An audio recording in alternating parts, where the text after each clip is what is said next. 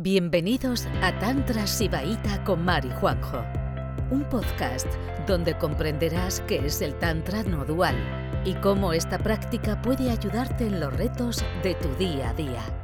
El Tantra, como, en casi todo, tiene, tiene una visión muy diferente ¿no? que el resto de las vías espirituales. El Tantra, eh, al ser una vía no dual, para, nosotros, para la filosofía tántrica, no hay nada que sea bueno o malo en esencia, sino que todo puede ser hecho con conciencia o sin conciencia. Y el tema de la violencia está absolutamente rechazado por las vías espirituales así en general. Se considera que cualquier acto violento, incluso pues, tener emociones rabia o ira, es algo que deberíamos todos evitar porque, porque nos saca y nos estropea, digamos, nuestro estado energético. El Tantra no está allí. El Tantra parte, primero porque es una vía muy pragmática que se acerca a la realidad tal cual es. Y lo primero que, te dicen los Tantra Sutras es que todos somos violentos, ¿no? Todas somos violentas. Todas, si nos dan una eh, circunstancia adecuada, somos capaces de usar la fuerza e incluso matar todos tenemos un asesino potencial dentro, ¿no? No sé si se os ocurre situaciones donde la fuerza o la violencia pudiera ser utilizada con conciencia o no con conciencia, pero donde os podríais ver directamente ejerciendo violencia. O sea, yo si me imagino que, eh, que están en peligro cualquiera de mis dos hijos, yo seguramente sería capaz de matar. Y creo que si nos miramos dentro, todos podemos encontrar alguna situación en la que podríamos ser completamente agresivas.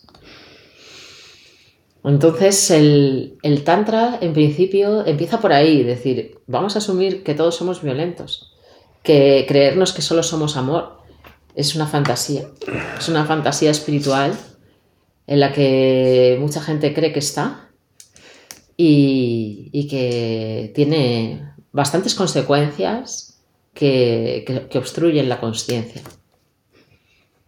Reprimir, por ejemplo, si nos pensamos que somos solo amor, vamos a querer reprimir todas nuestras emociones de ira, rabia, frustración, ¿no?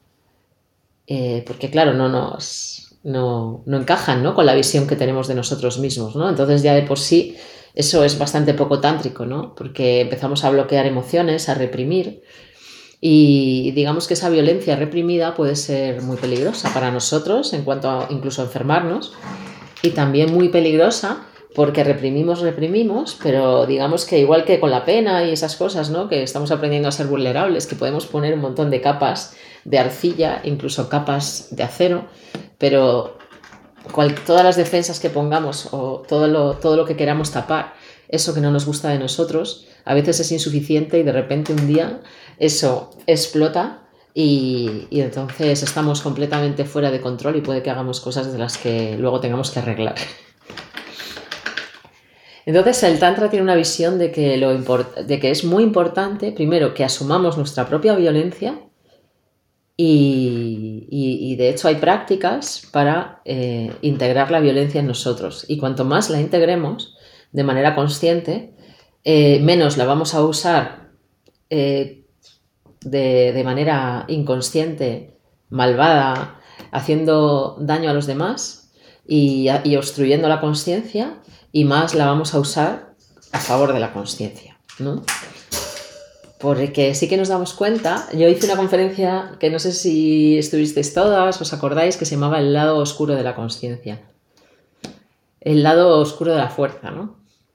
Entonces, las fuerzas de la obstrucción de la conciencia son las que usan la violencia. Y las personas que queremos estar a favor de la conciencia, digamos que la rechazamos, con lo cual eh, perdemos por todos los lados, ¿no?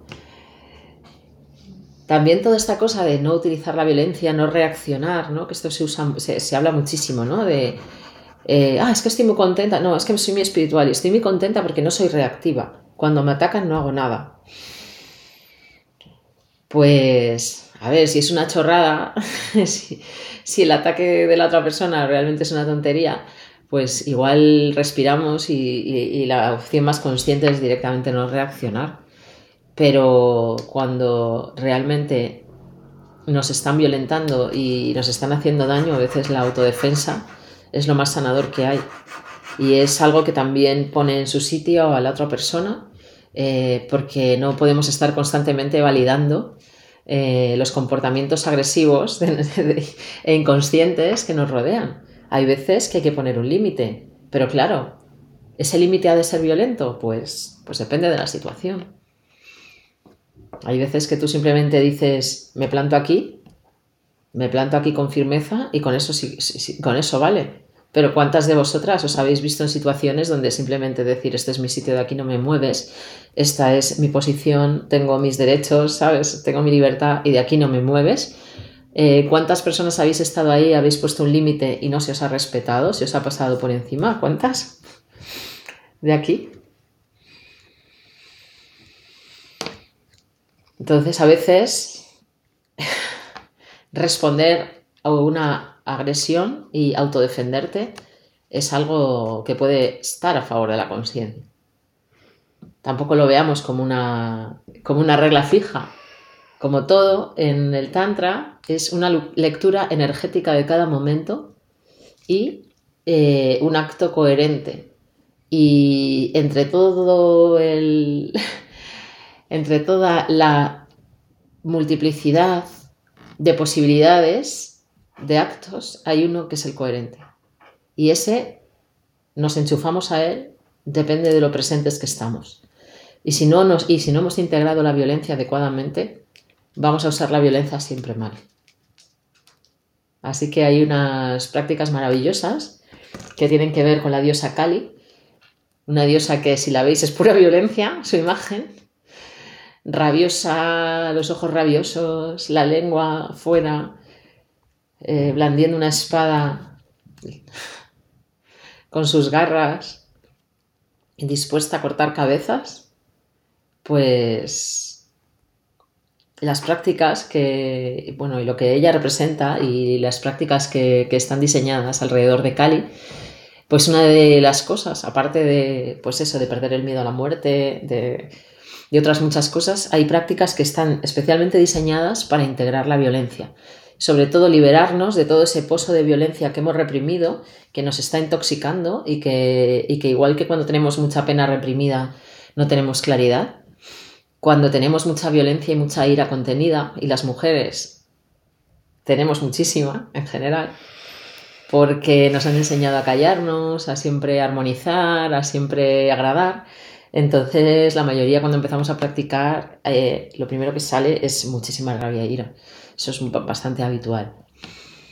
Entonces, que todo, todo eso, que todas esas veces que no nos hemos defendido, todas esas veces que, que no hemos puesto límites claros, eh, nos hemos, y no hemos expresado nuestra rabia, porque puede que te defiendas o no, pero por lo menos patalea, ¿no? Pero hay veces que encima agachas la cabeza y haces como que todo está bien. Y, a nosotras, eh, por, esta, por, esta, por esta estructura mental patriarcal, pues eh, nos han educado para eso. Entonces, si tenemos mucha rabia reprimida, hay prácticas específicas para que esa rabia la podamos sentir y podemos vibrar y, dejarnos empapar por esa, por esa ira y, poderle dar salida. Y ya a partir de ahí, cuando, cuando nos hemos sacado ese primer quiste de, de rabia, frustración, ira atascado, ¿no? Ese stock emocional que no nos hemos permitido sentir. Cuando eso nos lo hemos trabajado suficiente y no es agradable, también os digo, es si, si ser vulnerable es difícil, también eh, integrar toda esa ira y abrir puertas y ventanas para que eso salga del cuerpo y nos sintamos más ligeros, pues a veces es duro también, porque viene ligado con muchísimos recuerdos traumáticos, también muchísimo rechazo, porque es verdad que todos en el fondo también tenemos esa fijación de rechazar la violencia en nosotros. Nunca nos queremos ver en plan de sería capaz de matar, ¿no? Nadie quiere pensar eso de sí mismo. Entonces, como integrar eso, que todos, que el ser humano está hecho de cosas maravillosas y cosas muy chungas también, y que todo eso está en nosotros. Y luego dar, dar una salida a la rabia contenida, a la ira contenida, pues a partir de ahí puede que, que seamos esas poquísimas personas capaces de utilizar la violencia con conciencia. Gracias por escucharnos. Volveremos pronto con otro episodio de Juan y Mar, un podcast de Tantra Sibaita.